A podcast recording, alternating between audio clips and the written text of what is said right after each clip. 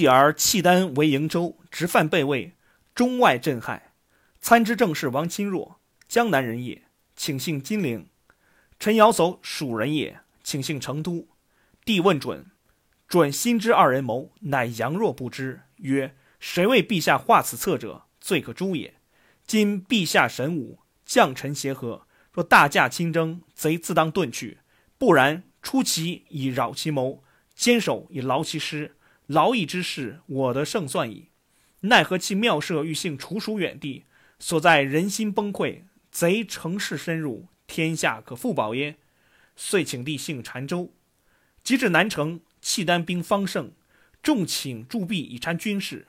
准故请曰：“陛下不过河，则人心易危，敌气未设，非所以取威决胜也。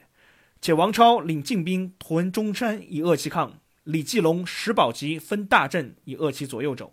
四方争阵，复原者日至，何疑而不进？”众议必拒，准力争之不决。初遇高琼于平间，谓曰：“太尉受国恩，今日有以报乎？”对曰：“琼五人，愿效死。”准复入队，琼随力停下。准厉声曰：“陛下不以臣言为然，何事问琼等？”琼基仰奏曰：“寇准言事。”准曰：“机不可失，宜屈驾。”琼即挥卫士进辇，帝遂渡河，遇北城门楼。远近望见玉盖，踊跃欢呼，声闻数十里。契丹相视惊愕，不能成列。帝尽以军事为准，准惩治专决，号令明肃，士卒喜悦。敌数奸计，乘胜博城下，召士卒迎击，斩获大半，乃引去。上环行宫，留准居城上。许使人示准何为？准方与杨毅引帛，割血欢呼。帝喜曰：“准如此，吾复何忧？”